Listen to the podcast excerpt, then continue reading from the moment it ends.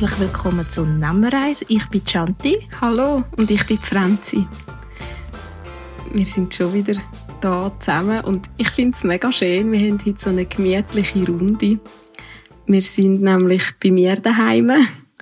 Ähm, der Senkel ist leider besetzt und dann haben wir ein bisschen umdisponiert und wir hocken bei mir im Gästezimmer und es ist richtig gemütlich. Findest du nicht auch, Shanti? Ja, einfach die Bücher, die da oben sind. Auf dem, wir haben auf einem Schrank ein, eine Decke festgemacht, damit der Ton gut ist, mit Büchern. Ich hoffe einfach, dass die Bücher da oben bleiben während unserem Postcat. ja, dass die Decke nicht runterkommt. Wir müssen irgendwie ein bisschen Schall dämpfen. Und dann haben wir auch noch so lustige Mikrofonständer. Wir sind jetzt gerade vorhin noch am Googlen. Wir haben so ganz normale, klassische Mikrofonständer. Die, die wollen, wissen, wie es aussieht, wir stellen noch ein Foto auf Instagram. Auf unserer Seite kann man nachschauen, wie das aussieht, das Aufnahmeräumchen hier so improvisiert. Und wir haben einfach so klassische Mikrofonständer, wie man es so von einem Konzert kennt. Und das ist dann manchmal so ein bisschen doof, weil irgendwie geht die immer ein bisschen runter. Also mit der Zeit, wenn man so aufnimmt, muss man immer mehr den Rücken krimmen und am Schluss hocken wir wie ein Shrimps oder so vor dem Mikrofon. so ein Gipfeli. Ja, aber wir geben uns Mühe und wenn der Podcast gut weiterläuft und wenn ein bisschen Geld zusammenkommt, dann können wir uns dann vielleicht einmal so roboterarmmässige Mikrofonhalter suchen tun. Dann werden wir richtig professionell. Ja sind wir jetzt schon schier. Das stimmt. Ja, wenn wir schon mal zu unserem Drink kommen, den wir heute zu uns nehmen. Oh ja, er sieht sehr schön aus heute. Sehr schöne Farben. Was trinken wir heute, Franzi? Äh, Wodka Granatäpfel Sparkler haben wir uns ausgesucht, wo wir finden, passt eigentlich extrem gut zu unserer Gästin. Es ist auch wieder so etwas Erfrischendes, eine coole Kombination von den Geschmäckern.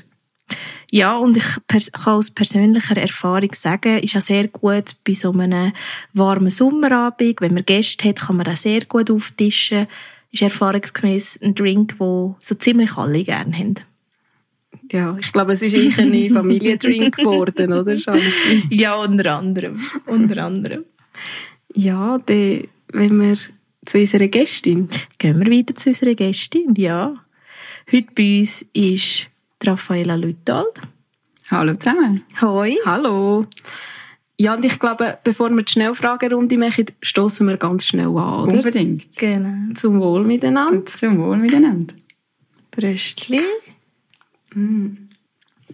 Übrigens schon wieder ein Drink mit Stückchen drin. Mhm.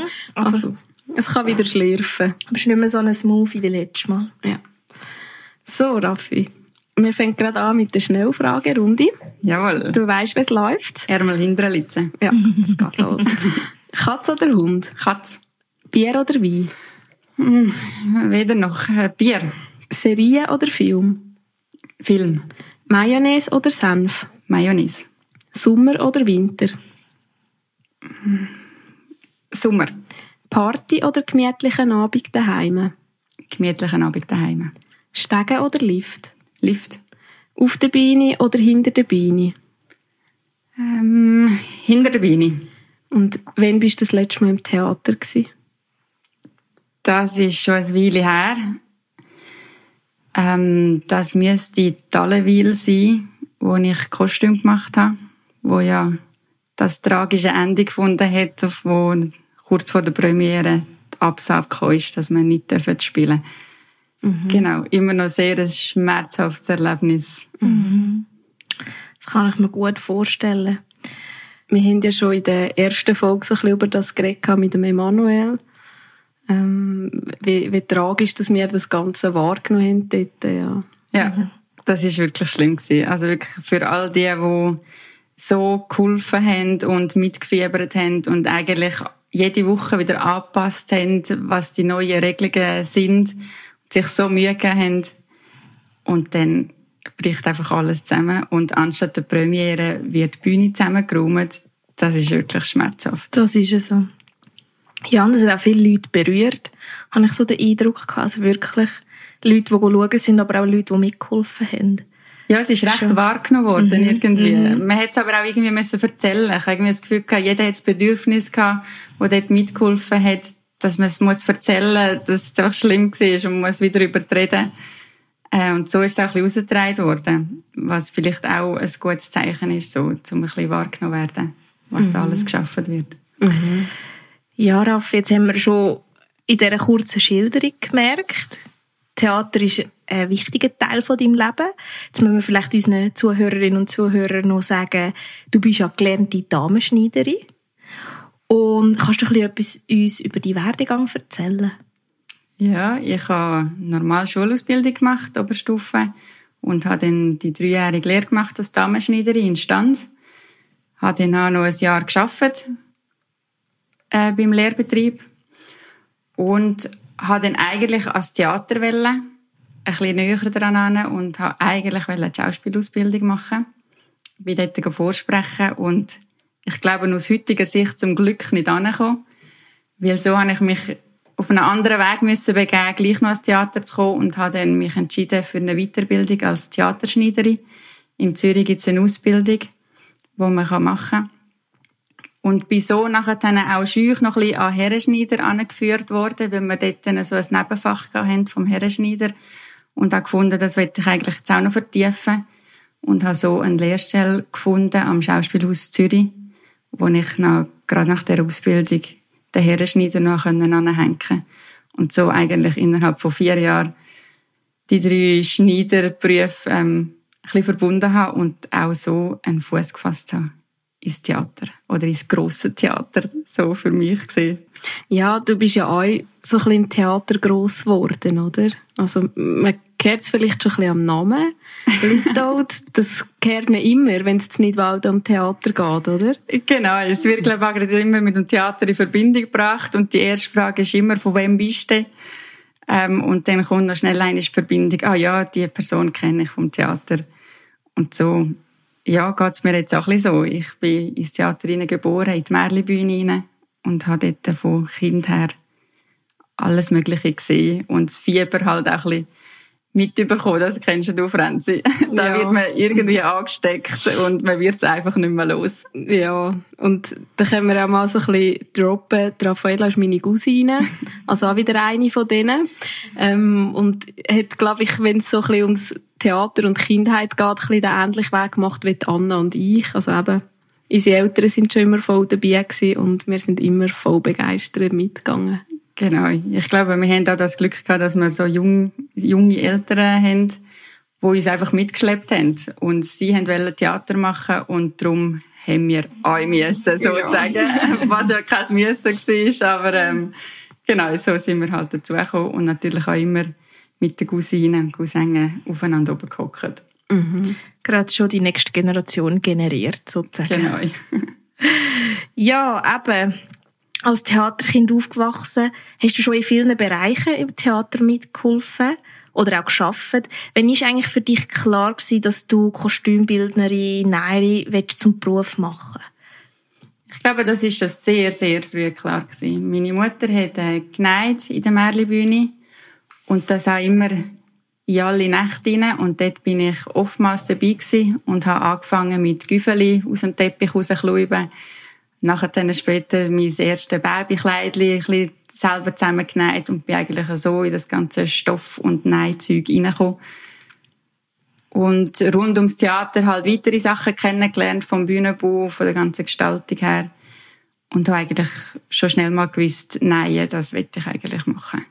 Und dass ich es so gut kann verbinden mit Nähen und Theater, also ich glaube, mehr Leidenschaft im Beruf kann man so fast nicht packen. Vor allem so doppelt. Ja. ja, genau. Es hat wirklich gerade alles so zusammengepasst. Du schaffst jetzt immer noch im Schauspielhaus in Zürich, oder? Genau, ich habe einfach reduziert, ich habe das Pensum reduziert, wo ich gefunden habe, ich will mich selbstständig machen. Ähm, jetzt bin ich 40 Prozent noch in Zürich. Genau. Wie, wie sieht denn die Arbeit aus? Wie kann man sich das vorstellen, wenn man, wenn man in einem grossen Schauspielhaus arbeitet? Also gerade so für uns, wir, die so ein bisschen vom Laienbereich kommen, was sind vielleicht da die Unterschiede? Ich glaube, ein grosser Unterschied ist, dass im grossen Theater, sage ich jetzt mal, ähm, die Arbeiten mehr unterteilt sind. Sie sind da verschiedene Personen abgegeben. Also jetzt gerade im Kostümbereich hat es eigentlich eine Kostümbildnerin, die kommt meistens von auswärts. Die tut mit der ganzen Crew zusammenarbeiten und das Visuelle eigentlich herstellen, auch zeichnerisch oder gestalterisch, wie auch immer, und gibt das an der Gewandmeisterin ab. Die Gewandmeisterin ist eigentlich meine Vorgesetzte und die macht den Schnitt und tut den Stoff auslesen und tut das eigentlich alles zusammenstellen. Und dann kommt das wie fast so ein bisschen als Päckchen zu mir auf den Tisch. Und dann kommen die Schneiderinnen und Schneider und dann aufgrund von dieser Besprechung das Kostüm herstellen. Ja, man sieht, da ist in so einem, gerade in einem Schauspielhaus Zürich sind da ganz viele Leute hinter den Kulissen am Arbeiten. Also, wenn man jetzt sieht, wie viele Leute da in so einem Kostüm involviert sind. Also, ich denke, viele Leute, die einfach ins Theater gehen, die haben das Gefühl, ja, die holen irgendwo aus einem E-Strich ein Kostüm oder da gibt es eine Person, die das nicht. Aber wenn man sieht, wie viele Leute da beteiligt sind, nur schon bei den Kostümen, dann kommt ja noch die Maske und das ganze Spiel dazu. Das ist unglaublich. Ähm, kannst du uns mal ein bisschen erzählen, wie wird man eigentlich freischaffende Kostümbildnerin? Kannst du vielleicht auch Tipps geben für Leute, die das vielleicht auch gerne würden machen ja, das ist noch schwierig mit den Berufen am Theater. Es gibt verschiedene Wege, wie man dort dazu kommt.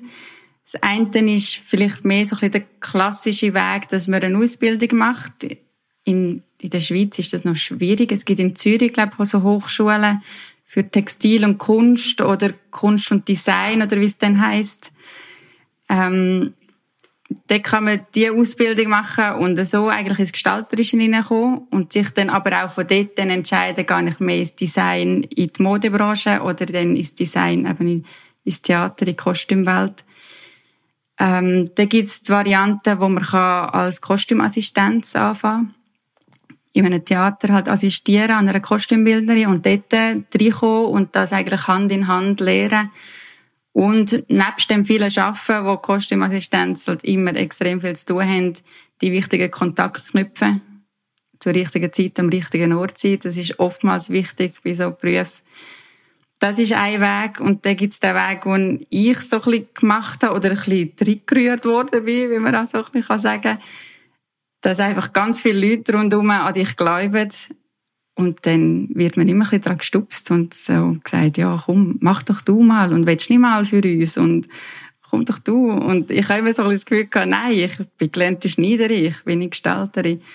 Und wenn aber ganz viele Leute dich glauben und ich glaube, wenn man einfach die Leidenschaft mitbringt, dann kann man es mit beobachten. Und mit ganz, ganz viel natürlich frohen, frohen Arbeit, die ich schon geleistet habe im Theater in verschiedenen Vereinen halt Sachen abgeschaut habe und das ein versucht nachzuahmen und so wird man so ein bisschen schlägt man den eigenen Weg ein als Kostümbildnerin. Es ist ja kein geschützter Name, von dem her, ich nenne mich jetzt mal so. Ich bin mhm. zwar nicht ausgebildet für das, aber ja, kann man überhaupt ausgebildet sein für einen künstlerischen Beruf, ist wieder die andere Frage. Mhm.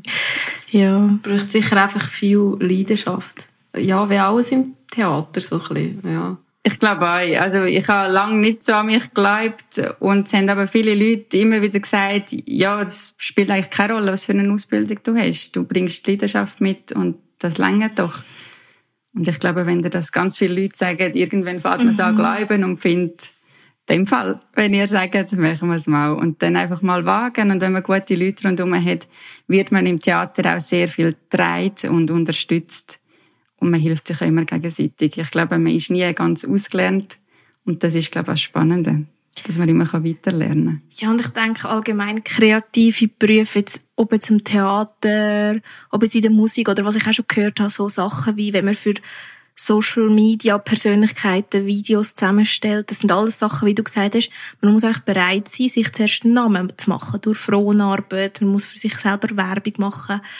Ähm, und ich denke, da scheitern halt viele, weil sie, das nicht, weil sie das nicht bereit sind oder weil sie das Gefühl haben, ich muss von Tag eins so viel und so viel daran verdienen oder irgendeine andere Vorstellungen haben. Und ja, das ist halt etwas, ich denke, das ist im Kulturschaffen so der Biss, den man muss haben, dass man in dieser Welt bestehen ja, ja, oder eben, dass man halt das Glück hat, wo ich und auch Franzi oder unsere Familie hatten, dass man halt auch von Anfang an ein bisschen gerührt wird. Und so haben wir gar nie richtig müssen um Kontakt dringen, sondern wir sind einfach schon halt dort in dieser Welt. Ich glaube, das gab vielleicht an einer Zirkuswelt oder so auch, oder gerade im Musikbereich ist das vielleicht auch so, wenn man halt schon in dem Innen ist, dass man einfacher zu Kontakt kommt. Und ich glaube, das ist schon ein grosses, grosses Glück, dass man so drin hineinkommen und halt auch die Leidenschaft entdecken. Es gibt ja auch viele die drin gerührt werden und mit dem gar nichts am Hut haben und dann einen anderen Weg einschlagen. Aber ich glaube, es hilft sicher, wenn man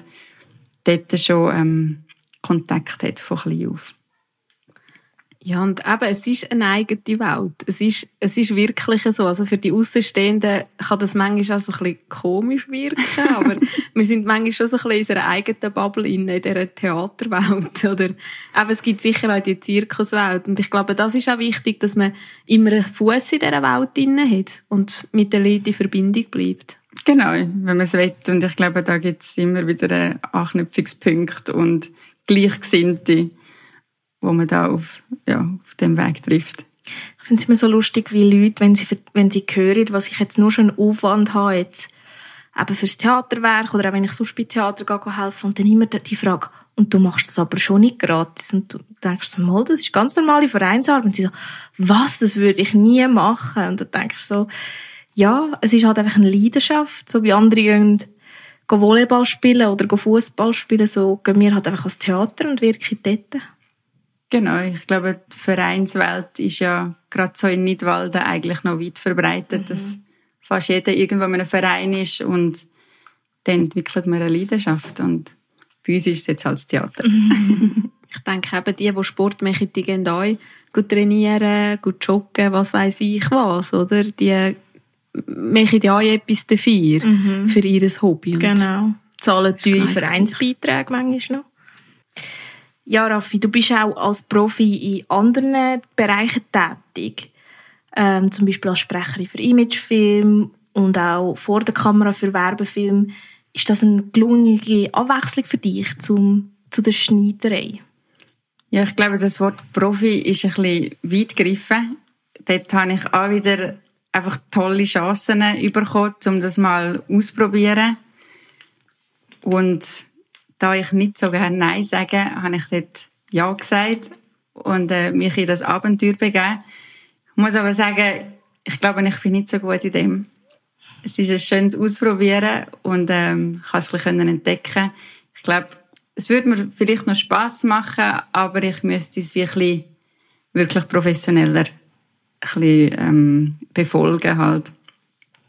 Genau, aber es ist eine schöne Erfahrung gewesen im Moment bin ich, glaube lieber hinter der Kamera als vor der Kamera. Ja, jetzt kommt nämlich dein nächste grosse Projekt, sage ich jetzt mal, obwohl man Projekt ja eigentlich schon schier muss in Gänsefüßchen setzen. Das ist fast ein Lebensabschnitt. Ja. Nicht nur fast. Ähm, ein Einladen. Wie Jawohl. hat sich das ergeben? ja, das ist, glaube ich, so ein bisschen ein schlummernder Traum in mir inne, obwohl der nie ganz richtig ausgesprochen ist. Aber ähm, ich bin Stanz aufgewachsen und habe natürlich den Einladen im Stanzerdorf auch kennengelernt durch meine Mutter. Und da habe mich immer ein begleitet und irgendwann habe ich gefunden, ah, das wäre eigentlich auch noch cool, so etwas. Ich habe das aber lang, lang wieder schlummern lassen. Und wo vor etwa zwei Jahren dann das Inserat drin war, dass sie aufhören oder will, dass sie pensioniert wird und den Laden übergeben habe ich die Chance gepackt und mal gefunden, ich gehe mal schauen, was das heisst, ob das etwas ist, ob ich das überhaupt kann. Ja, und so bin ich ein bisschen drin geschlittert und da ich so eine tolle Unterstützung bekommen habe von der ehemaligen Besitzerin, der Margrit Schneider, hat mir das richtig Mut gemacht und gefunden, mal, also ich glaube, das bringe ich vielleicht schon auch noch an. Und habe das weiter verfolgen. Das war ein langer Prozess, gewesen, eben jetzt gut zwei Jahre her, wo wir wirklich Höchst und Tiefs auch hatten, mit, oh nein, das geht niemals und doch, wieso auch nicht? Also, ja. Und immer die Unterstützung wieder zu bekommen und jede Hilfe, die ich irgendwie hatte oder gebraucht habe, habe ich so bekommen und ja, das ist eine schöne Erfahrung jetzt so bis zu dem Punkt an. Du hast jetzt gerade eben die Hilfe angesprochen, die du bekommen hast. Du hast ja via Crowdfunding Geld für die Übernahme von dieser Kaisernäh-Boutique gesammelt. Und der Betrag ist ja schnell zusammengekommen. Ähm, man sieht, dass die Nidwaldnerinnen und Nidwaldner stehen hinter dem Projekt. Ähm, hat dir das wie ein Mut gegeben, dass es so schnell gegangen ist? Ja, unglaublich. Also das ist wirklich auch eine extrem schöne Erfahrung gewesen. Ich glaube auch, von dem habe ich es auch abhängig gemacht, ob ich es mache oder nicht.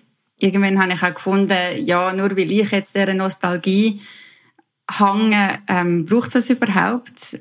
Braucht es noch so einen Dorfladen? Und dann habe ich das mit dem Crowdfunding starten und gefunden, wenn es wirklich wichtig ist, dass es so etwas gibt, und da geht es gar nicht um mich, wo ich den Laden will, sondern dass der Laden im Dorf kann bestehen kann, ähm, dann gibt es auch genug Unterstützerinnen und Unterstützer, die das tragen. Und das ist eine extrem schöne Geste eigentlich von diesen etwa 270 Spenderinnen und Spender, mhm. die das unterstützt haben. Und das ist wirklich auch der Ausschlag dass ich gesagt habe, mal, so will ich es unbedingt machen. Und ich glaube, es ist genug Leidenschaft um, nicht nur von mir, sondern auch von anderen, dass man es weiterziehen kann. Und das war extrem schön. Gewesen. Also mich verwundert es gar nicht, dass das so gut angekommen ist, weil ich meine, schon, ich weiß noch, da bin ich noch ein Teenager gewesen, ist ja die Diskussion vom Sterben von der Dorfläden immer gewesen. Und ich denke, wenn man irgendwie die Möglichkeit hat, mit einem Beitrag, ob er jetzt klein oder gross ist, denke ich, so ein Sterben von so einem Dorfladen, der auch bekannt ist, der wichtig ist. Also ich denke, der ist wichtig. Viele Leute beziehen dort war für die Fasnacht, für Weihnachtsspiel, alles Mögliche. Ähm, ich denke, wenn wir da etwas dazu beitragen kann, da sind schon viele Leute bereit. Also, ja. Ja, es ist immer die Frage, was für einen Laden es gibt. Es ist mhm. sicher wichtig, dass es Dorfläden gibt und dass auch die Vielfalt da ist. Ähm, ich habe aber auch das Gefühl, dass es immer wieder einen Wechsel geben kann und äh, mal ist das in und mal dieses. Mhm. Ich glaube, es ist aber schon ein schöner Hype jetzt da mit dem Nähen, mit dem selbermachen, mit dem Flicken auch wieder.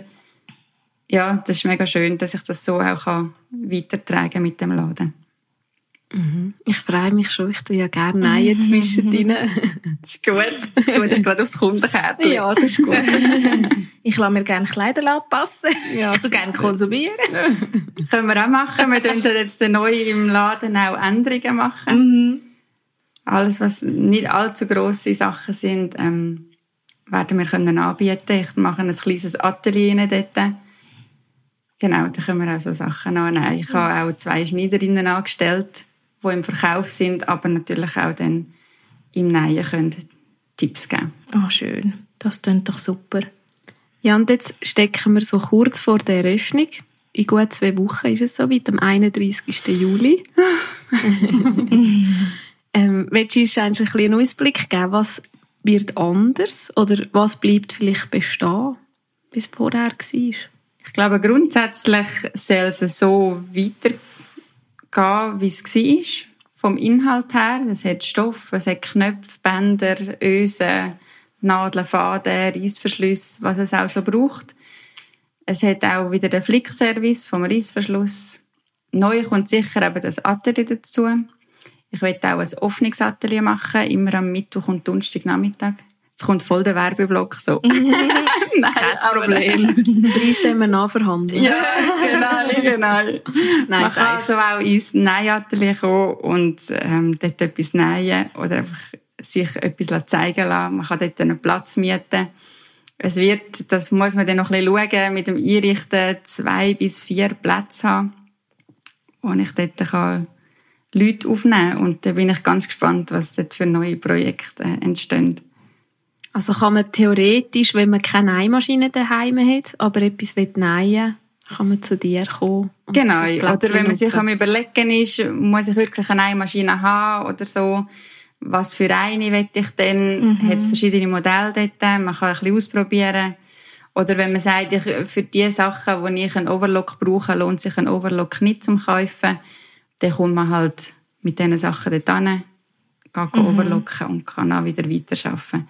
Oder vielleicht, wenn man ein bisschen Support braucht und man sagt, ja, eigentlich würde ich gerne eine Jacke nähen, aber ich scheitere an den Taschen oder an den Kapuzen oder ich scheitere einem Reissverschluss, dass man gewisses daheim machen kann und einfach eine Hilfestellung kann abholen im Laden. Und ich nähe ja viel so. Also, ich bin jetzt nicht die geübteste Näherin, gebe ich ehrlich zu. Für das habe ich zu wenig Routine. Und bei meinen Hobbys, gut, jetzt durch Corona ist es auf der Rangliste ein bisschen vorgerutscht, aber sonst ist es eher ein bisschen weiter hinten. Und ich tue halt viel für mich selber machen. Also ich tue nicht für andere Kleider ändern oder was weiß ich was, aber habe für mich selber etwas Kleider ändern oder mal ein Kleidungsstück nähen. Und ich das ist ja voll meine Art und Weise. Ich gehe immer zu meiner Mami. Liebe Grüße. ähm, sie hat einen Overlock daheim. Sie hat das Wissen, da gar nicht wieder mit diesen Sachen zu ihr. Was muss ich machen? Wie muss ich es machen? Was soll ich da? Kann ich schnell overlocken? genau, du hast jetzt so ein tolles Mami, wo auch ein riesen Wissen hat, wo auch ausgerüstet ist für das Ganze. Ich glaube, das haben ganz viele Leute nicht. Mhm. Genau. Ähm, ja, und so ersetze ich sozusagen das Mami. Ja. Zum Beispiel ich, ich habe Nein gelernt, weil ich eine Mami habe, die Nein ganz schrecklich findet. Ähm, darum habe ich Nein gelernt. ah, da liebe Grüße. liebe Grüße. Ah. Ja, jetzt eben die neue Eröffnung. Sag jetzt mal, bist du schon nervös? Oder denkst du, ähm, dass du wirst dann entspannt sein? Oder was hast du das Gefühl, wie das rauskommt? Im Moment ist sehr das Auf und Ab. So, einerseits ähm, freue ich mich extrem drauf und ich glaube, es wird richtig cool. Und andererseits überrollt es mich dann auch wieder und denke, ui, ui, ui, ui, so viele Sachen, die ich noch muss in mich hineinprügeln muss, was halt im Hintergrund tätig ist, mit, mit Buchhaltung, mit Abwicklungen von anderen Sachen, äh, ja, wo dann manchmal wieder ein bisschen beklemmend ist. Aber ich glaube, ja, da muss man sich auch wieder Hilfe holen und jemanden fragen und dann Schritt für Schritt das auch vor Ort lernen. Und darum überwiegt, glaube ich, die Freude. Wenn dann noch viele Sachen gemacht werden, bevor die Kunden in den Laden stürmen, oder bist du gut im Zeitplan? Ich bin gut im Zeitplan. Es ist zwar schon so, dass man, wenn man dann mal anfängt, ein Kästchen rausrupfen, dass man dann gerade denkt, ah, den könnte man doch da auch gerade malen oder äh, das können wir doch auch noch gerade machen und so ergibt es ein das andere und man macht dann doch ein bisschen mehr als geplant ist. Es soll ja gleich ein bisschen eine Veränderung geben im Laden. Es soll ein bisschen anders aussehen und äh, ja, da ist man laufend ein bisschen dran und ich glaube, man ist nie ganz fertig. Man ist dann fertig, wenn die Eröffnung ist und der Zeitplan sagt, jetzt muss es fertig sein. Also es ist ein bisschen wie im Theater. ich glaube auch, es wird geschaffen bis zur letzten Minute. Mm. genau. Ja, und ich denke, wenn wir dann mal angefangen haben, es wird am Anfang Sachen geben, wo wir gemerkt haben, oh, das hätten wir anders machen Und ich denke, so ein Laden ist immer so ein bisschen Learning by Doing auch. Also durch Erfahrung und auch irgendwie lernt man die Kundschaft kennen, man merkt, was kommt gut an, man merkt vielleicht, äh, die Nein, das Nein-Atelier wird absolut überrennt von Mamis und Papis, die für ihre Kiddies für die Fasnacht irgendetwas nein oder ich weiß auch nicht. Und dann kann man sich auch dem anpassen. Also. Ich glaube auch. Also genau. ich glaube, man muss sich sowieso immer anpassen. Und das ist ja auch das Spannende, ähm, dass es nie einfach so weitergehen kann, wie man im Tag eins denkt hat, dass es weitergeht. Und das ist auch das Schöne. Mhm. Man hat dann offene Augen und Ohren und ist offen für Feedbacks. Und ja, ich glaube, da muss man noch viel verzeihen können in mir, dass halt nicht alles gerade von Anfang an stimmig ist. Aber wir sind gewillt, dann zu lernen davon und auch zu profitieren schlussendlich von dem. Du hast ja jetzt schon ein Zeitchen im alten Laden sozusagen geschafft, oder? Du bist jetzt so immer so ein bisschen dort und hast wieder Sachen lernen und mit Sachen in Verbindung kommen. Ja, das ist auch etwas von einer grossen, grossen Hilfeleistung, die ich von der Margret Schneider bekommen habe. Sie haben mir das ermöglicht, dass ich dort eins bis einen halben Tag in der Woche arbeiten konnte und alles wirklich Schritt für Schritt kennenlernen und so natürlich auch den Kontakt zu den Kunden schon ein bisschen haben. Und natürlich auch ein bisschen gespürt haben, was braucht was muss es haben ähm, und das ist extrem wertvoll. Und so habe ich auch gemerkt, dass es mir unheimlich Spaß macht. Also auch die Arbeit mit den Kunden, mit den Leuten zusammen etwas vermitteln. Das finde ich etwas extrem Schönes. Und der Laden wird auch nie einen Namen bekommen? Jawohl, wir dann noch ein bisschen umtaufen. Jetzt heisst er ja Kaiser Nebutik. Er wird dann auch neu stoffreich heißen. Und ja, genau. Der Kaiser ist jetzt eigentlich neu im Stoffreich eingezogen. Jetzt eben hast du erzählt, einerseits der neue Laden, der auf dich zukommt, aber du hast auch am Anfang erzählt, du bist ja noch eben ähm, im Schauspielhaus Zürich noch angestellt. Äh, wie hast du das Gefühl, jetzt der neue Laden, wie lässt er sich mit deinem Beruf rund um Film und Theater gut verbinden? Oder sagst du irgendwie, du musst da Abstrich machen? Ich glaube schon, dass in der ersten Zeit ähm, das Theater ein bisschen in den Hintergrund muss rücken Obwohl aufgrund von, vom grossen C, wie du so schön sagst, Franzi, mhm. ähm, haben sich viele Projekte verschoben das wäre eigentlich nicht so der Plan gewesen. Ich habe das Gefühl gehabt, die Projekte habe ich noch und dann eröffne ich den Laden und schaue, wie es läuft und dann nehme ich wieder Projekt an. Jetzt ist es so, dass ein Jahr lang alle Projekte verschoben worden sind und das heißt, ich eröffne den Laden und fange gerade wieder mit neuen Projekten an. Ähm, wird vielleicht ein bisschen streng sein, aber wird vielleicht auch gerade eine gute Probe sein, um zu schauen, geht das überhaupt aneinander vorbei? Wird das streng? Was muss man ändern? Und dort muss man ein bisschen austarieren was mag es leiden. Aber das Theater wird ich ganz sicher nicht verlassen. Wie viel wird man dich im Laden antreffen? Im Moment bin ich so fix eingeteilt, etwa 50 Prozent. Ähm, das ist aber nur das Offizielle. Ich glaube, ich werde am Anfang im Hintergrund noch einiges mehr dort sein. Jetzt hast du aber erzählt, dass du deine Theaterprojekte ja nicht gehen lassen. Gibt es von all diesen Projekten, die wir jetzt besprochen haben in der, dieser Folge, gibt es ein Projekt, wo du besonders stolz bist? Nein, ich glaube, stolz finde ich ein komisches Wort. Ich bin, glaube nicht stolz auf meine Projekte. Ich schaue gerne ein kritischer zurück auf Projekte und schaue, was kann man anders machen, was wäre besser gewesen oder einfach sonst äh, ein bisschen mit einem kritischen Blick zurückschauen dass man auch wieder etwas lernen für Projekt. Ich glaube, wenn man es in Verbindung mit Stolz tun dann würde ich glaube eher das erste Projekt rauspicken. Das ist das Visionsgedenkspiel zum 600 Jahr Bruder Klaus Freilichtspiel vom Gedenkjahr.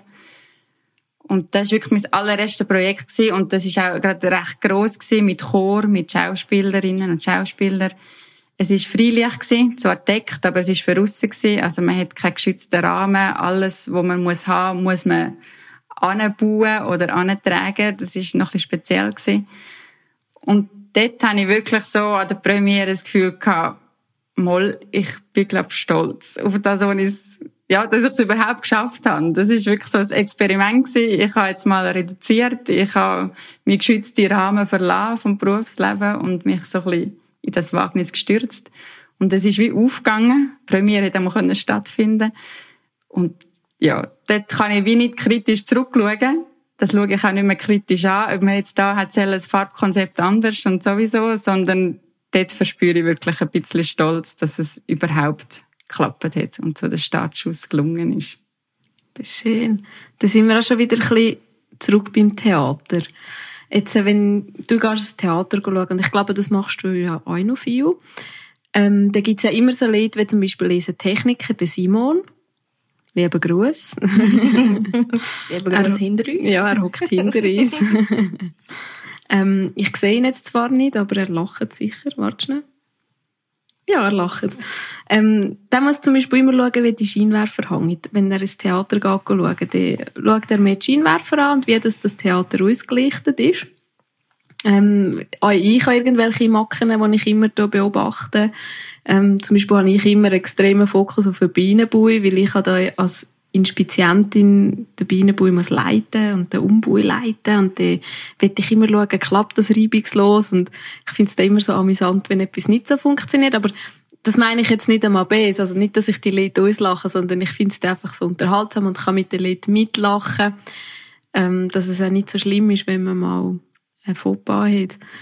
Wie ist es bei dir, Raphael? Du hast dich auch besonders auf etwas achten, zum Beispiel auf Kostüme, wie die geneigt sind oder so? Lustigerweise eigentlich nicht so. ich will eigentlich möglichst eintauchen ins Spiel, ins Stück. Mich fasziniert hauptsächlich auch das Spiel. Ich finde das immer wieder faszinierend, wie man so eine Rolle kann verkörpern und dass es mich auch mitzieht und mitreißen lässt. So will ich wie das Gesamtbild eigentlich können wahrnehmen Und dort ist ja vieles, was zusammenkommt mit Bühne, Maske, Licht, Kostüm, Schauspiel. Ähm, und wenn das gesamte stimmig ist, dann finde ich es wie ein gelungener Abend. Und suchen eigentlich dann gar nicht so, was hat jetzt die angehabt, wieso ist das und so. Ähm, es gelingt mir nicht immer. Natürlich muss ich manchmal auch ein bisschen schauen, wie haben jetzt die das gemacht und wird irgendwo noch ein Arbeiter sehen, wie, wie er das jetzt macht und gewinnt nicht oder so. Ähm, oder lass mich ver verzaubern, weil ich weiß, das ist jetzt genau das Lichtspektakel, ähm, wo jetzt einfach das, die Szenen so ausmacht. Man hat ein bisschen mehr Hintergrundwissen, wieso das etwas auf einen wirkt. Aber schlussendlich will ich es wie möglichst schnell können ablecken und sagen, nein, ich will eintauchen in die Geschichte und mich mitreißen und mich von dieser Stimmung eigentlich mitziehen Ich finde es noch interessant manchmal, dass es so Leute gibt, die extrem auf Details schauen, dass, dass jeder Knopf schön gerade angenäht ist zum Beispiel, oder? Und das ist dann bei uns Laien so lustig, wir sagen immer, ja, das ist ja nur für die erste Reihe. ja, genau. Es ist so, wenn ich am Machen bin mhm. selber, dann ist mir das auch sehr wichtig. Dann schaue ich auch, dass mit dem richtigen Faden das Kleidungsstück genäht wird. Auch wenn ich weiß, dass es äh, nicht sichtbar wird sein, aber das ist, glaube ich, einfach so ein bisschen der Stolz, den man hat, dass wenn man am Machen ist, dass man es genau macht und richtig macht und dem muss wirklich der Knopf auch am richtigen Ort und richtig angenäht sein. Aber schlussendlich, wenn ich schaue, dann ist mir das eigentlich nicht mehr wichtig. Soll auch so sein irgendwie. Ja, aber ich denke, also wenn ich es jetzt so gesehen ob das jetzt Kostüm oder Maske oder Perücke, was auch immer ist, es geht ja darum, dass die Schauspielerin oder der Schauspieler sich wohlfühlt. Also ich habe schon Situationen gehabt, wo ich bei einer Schauspielerin, wirklich eine Schauspielerin, etwas korrigiert habe, da ist jemand auf mich zugekommen, ja, das Publikum ist eh so viel und so viel Meter weg, die sehen das eh nicht, ja, aber die Schauspielerin selber hat das sehr stark gestört. Darum habe ich es nochmal ein bisschen korrigiert. Also ich denke, das spielt dann auch noch ein bisschen mit. Und so wie du sagst, klar, vielleicht sieht man es nicht, aber vielleicht, wenn man einen Faden nimmt, wo jetzt die Person, die das spielt, Angst muss haben, dass jeden Moment irgendwo platzt oder auseinandergeht, was ich zwar bei dir mir sehr schlecht vorstellen kann, Raffi, weil ich auch deine Qualität kenne von deiner Arbeit, aber jetzt einfach nur so als Beispiel, denke ich, da geht man halt auch einen Schritt mehr dass sich halt wirklich die Leute auch wohlfühlen. ja, das, das, ist immer ein extrem schönes Gefühl, wenn man eine Abprobe hat und die Person tänzelt schon fast im Kostüm und findet, ah, oh, ich bin so schön oder ah, es ist so schön wohlig oder fühle mich wohl. Mhm. Das ist etwas extrem Schönes, genau. Und auf das schafft man ja auch hin und für das braucht es auch eine gewisse Qualität. Genau. Ja, und also ich kann aus eigener Erfahrung sagen, wenn man selber spielt, und das Kostüm ist nicht einwandfrei. Das macht einem so nervös. Also ich hatte einmal ein Kostüm, gehabt, wo der Reissverschluss nicht schön gelaufen ist. Der hat immer so ein bisschen gehängt. So und natürlich, was passiert? Und ich habe mich dann schnell umziehen Das ist dann noch dazugekommen. Mhm. Also ich habe nicht können, anderthalb Stunden vor Aufführung das Kostüm anlegen, kontrollieren geht alles und das nachher einfach abhalten, sondern ich habe mich umziehen und dann wollte ich das schnell anlegen und der Reissverschluss geht nicht zu und klemmt und klemmt und klemmt. Und meine Gespendli, die mit mir auf die Beine haben müssen, sind hinter der Beine gestanden und die haben, die sind alle nervös geworden, oder? Mein Reissverschluss klemmt, das funktioniert nicht.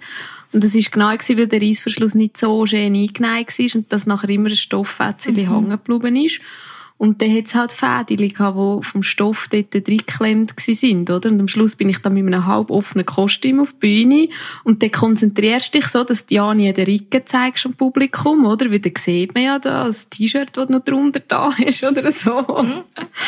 ähm, ja, also finde ich auf der Bühne finde ich es nicht so angenehm. Ja, und auch ich glaube, so. es kann schnell äh, viel auslösen, wenn irgendetwas nicht ganz richtig äh, sitzt oder gemacht ist das ist auch ein Bühnenbild, wenn irgendwo ein Haken mhm. noch ist und man stolpert drüber, kann das eine riesen Wellen auslösen, wo nicht müsste sein. Ich glaube, es passieren noch genug andere Sachen, Unvorhergesehenes. Mhm. Äh, ja.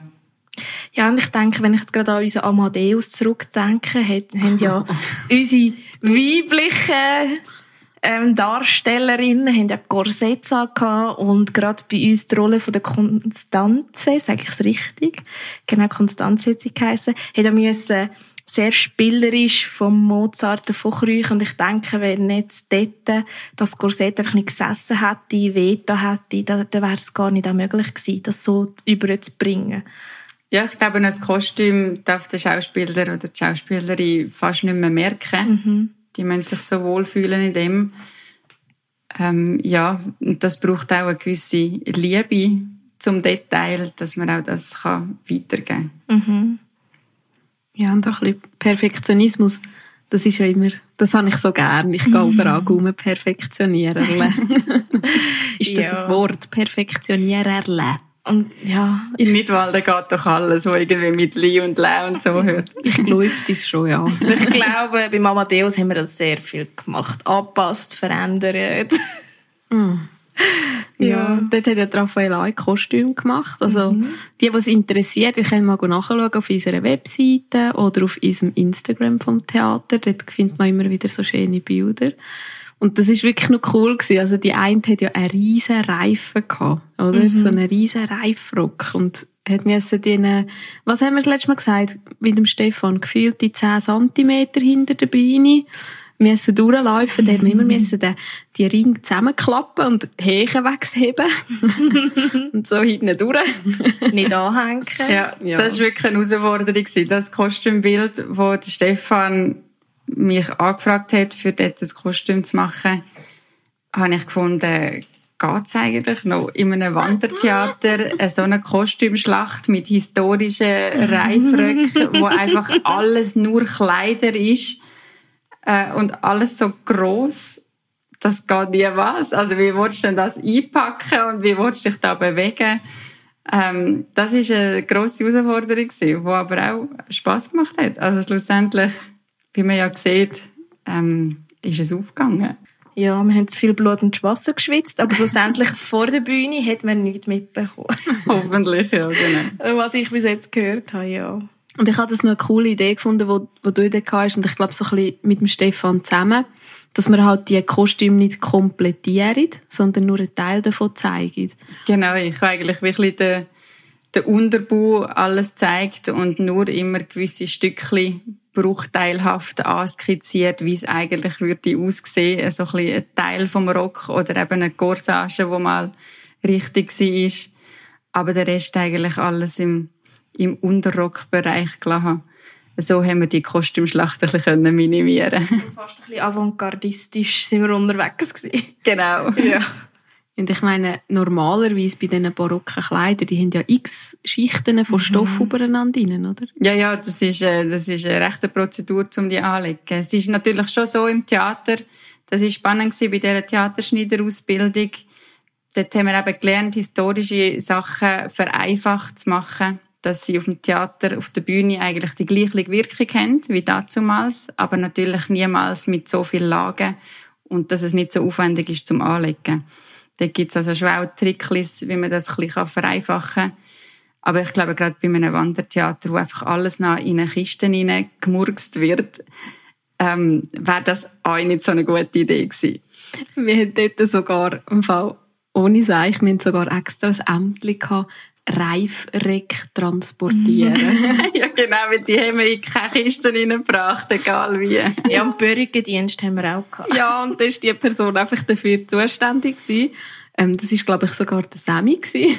Was? Wo das transportiert Reifröcke oder Perücke? Ja, beides. Aha, beides. Oh, Sammy. Und hat die wirklich liebe Grüße, Sammy. Ja, liebe Grüße. Das wäre jetzt so ein Assistentenjob, oder? Ja, hat die immer in sein Auto genommen und immer schön in einen Sack rein und vorsichtig und so.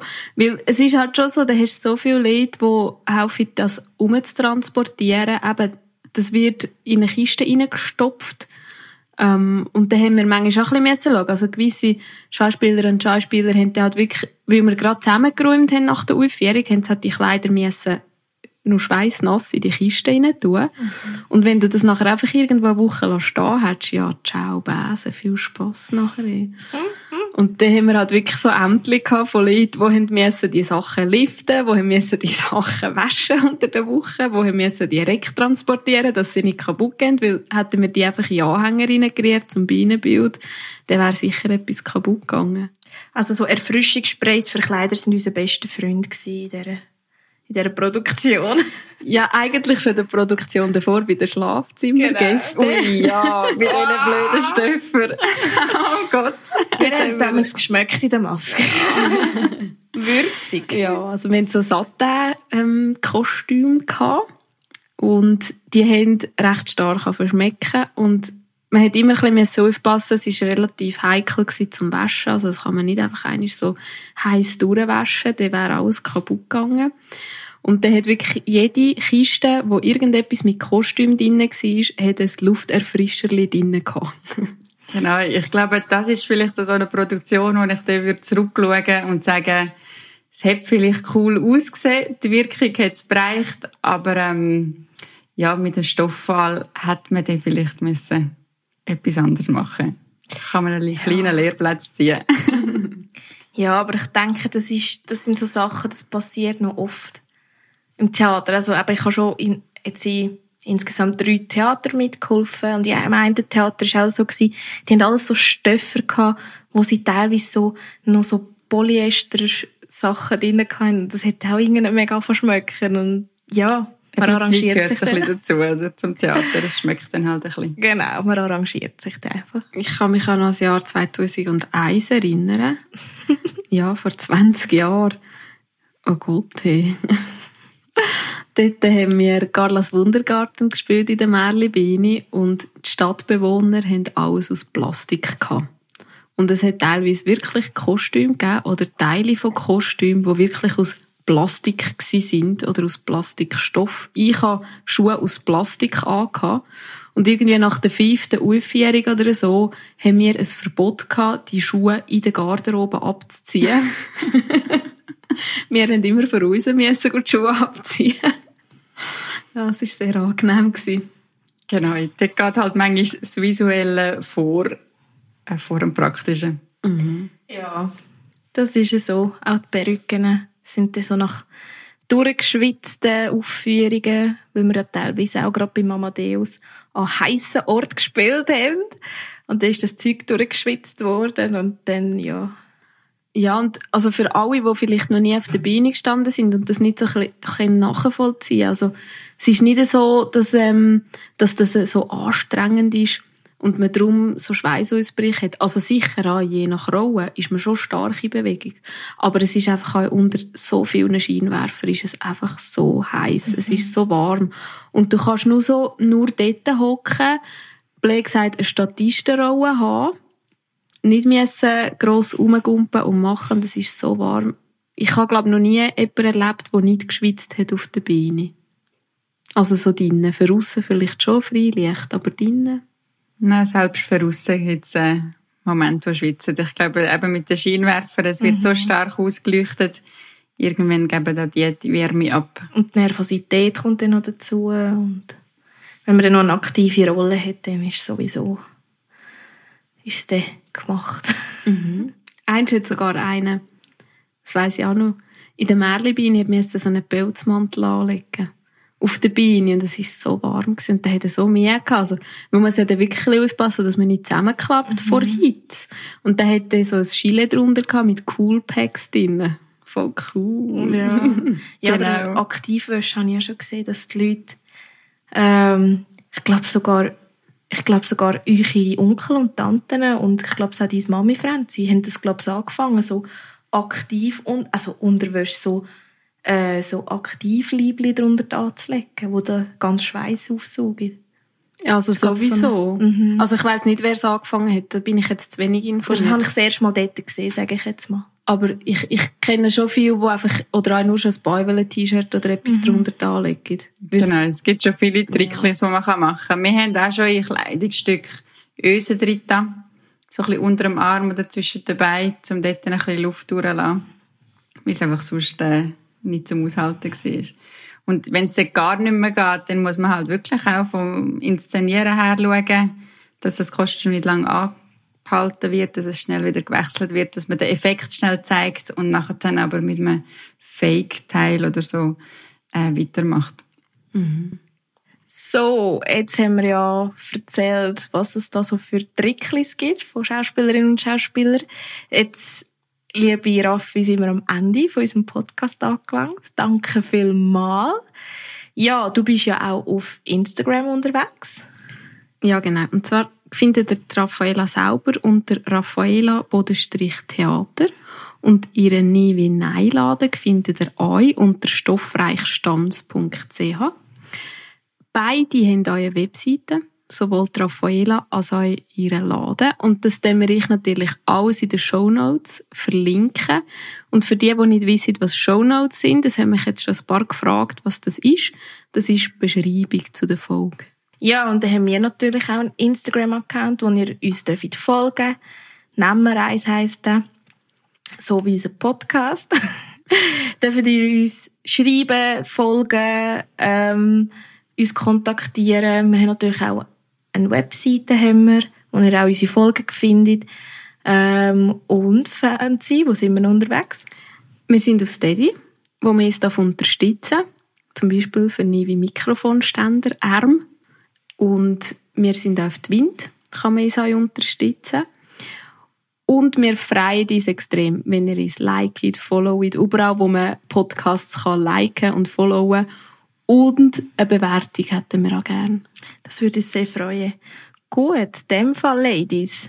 Und Gentlemen. Und Gentlemen da Alle weiteren. und alle weiteren. Und was, alles, was ihr euch noch, noch sonst so identifiziert. Raffi, nochmal danke vielmals, dass du gekommen bist. Oh, danke vielmals. Es war mega spannend. Mhm. Es ist schön, mit jemandem, wo wir so gut zusammen geschafft haben, jetzt auch mal können, so ein bisschen etwas außerhalb vom Theater zu machen, wo es ja ums Theater gegangen ist. Und dann wünsche ich unseren Zuhörerinnen und Zuhörern gute Zeit. Macht es gut, bleibt gesund und genießt den Sommer. Ja, und jetzt kommt wieder die wichtigste Frage. Wir genießen natürlich auch den Sommer, aber noch wichtiger, nehmen wir noch eins? Wir nehmen noch eins. Unbedingt. Schön.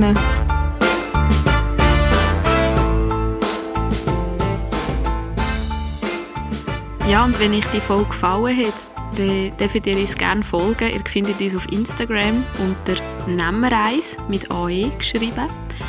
Ähm, und ihr dürft uns natürlich auch bewerten, überall, wo man Podcasts kann bewerten kann.